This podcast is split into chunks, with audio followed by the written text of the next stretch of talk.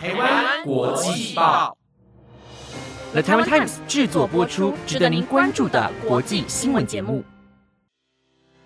欢迎收听《台湾国际报》，我是佳苑，马上带你关心今天的国际新闻重点。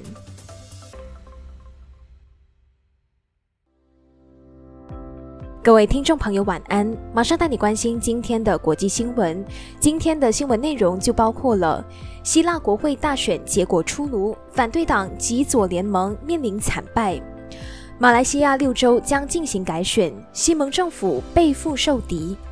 七月天象将会有两大流星雨压轴登场；维珍银河首趟太空商业飞行即将出发。以及居住绿地附近的人平均年轻了二点五岁。如果你对以上的新闻感兴趣的话，那就跟我一起听下去吧。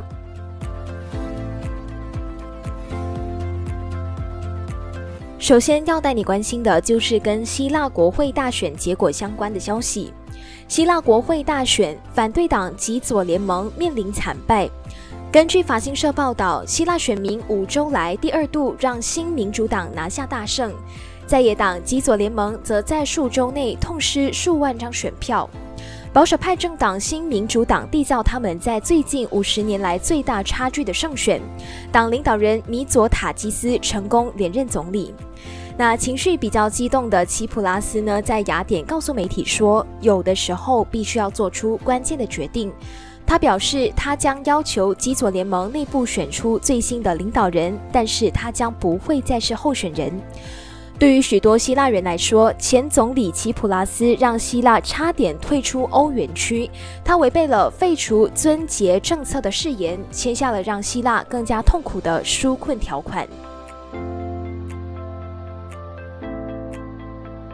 接下来要带你关心的是即将发生在马来西亚的选举。大马六个州议会即将进行改选。根据学者分析，这次的选举被视为是安华林军执政联盟信任度的一大考验，结果非常难以预料。但是呢，绿潮的伊斯兰党保守势力在持续的增强当中，国盟的阵营也在努力的争取支持，希望联盟需要突出重围，摆脱四面楚歌的困境。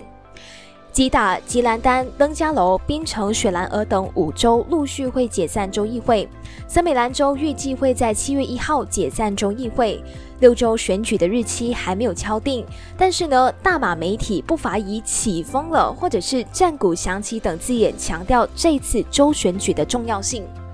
根据马来西亚智库太平洋研究中心首席顾问胡义山今天向中央社的记者表示，大马六大州选举当中的吉打、吉兰丹、登嘉楼这三州几乎肯定是落入保守势力国盟的手中，剩下西海岸的雪兰莪、森美兰还有槟城这三州虽然是由希望联盟掌权，但是从目前的选前情势观察，森美兰落入国盟的可能性不小。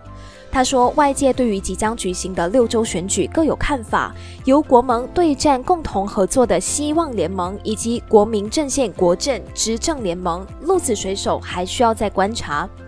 胡一山以由西蒙执政的雪兰莪为例，表面上是西蒙占上风。那雪兰莪州的确有很多区域城市化的程度很高，但也包括多数由马来人聚集的乡村地区。西蒙的赢面或许只有百分之五十，这导致国盟磨刀霍霍，全面抢攻。另外，在华人为主的冰城有可能继续由希望联盟来执政，但是华人社群如果没有踊跃的投票的话，也有可能会落入国盟的手中。根据胡一山分析，国盟在六州选举当中来势汹汹，归因于马来社群对安华执政的不满，这也是马来势力的一种反弹。越来越多马来人希望将整个社会给宗教化，认为西蒙执政没有照顾到马来的社群，反而比较关注非马来人权益，这其中也涉及国族认同和国族主义。紧接着要带你关心的就是有关天象的最新消息。根据台北市立天文馆表示，七月的夜空相当的精彩。从三号开始呢，就有很多值得让人期待的天象登场，当中就包括了年度最晚日落、国际太空站划过天际等等。在三十号呢，还会有两场的流星雨极大，预估每个小时呢至少会有二十五颗流星。根据台北市立天文科学教育馆发布的新闻稿表示，七月的夜空除了会有繁星，还有银河之外，还会有丰富、有趣而且精彩的天象。揭开序幕的会是年度最晚日落，在七月三号正式登场。以台北为例，当天的太阳呢将会在晚间的六时四十八分运行到地平线下，比今年十一月的最早日落晚间的五十四分延后了一个小时又四十四分钟。天文馆接续表示，七月七号，地球将会运行到远日点，离太阳大约一点零一六七天文单位，相当于一亿五千两百零九万公里，比一月在近日点时远了大约四百九十九万公里，视直径因此小了大约百分之三点三。天文馆还说明，国际太空站现在载着七名的太空人，当天呢将会在晚间的八时二十六分到三十二分，从大约四百五十公里高的轨道上，由西南往东北方缓缓经过台湾海峡的上空。由于到时候金星和火星都已经落到了低空，国际太空站将成为夜空中最明亮的物体。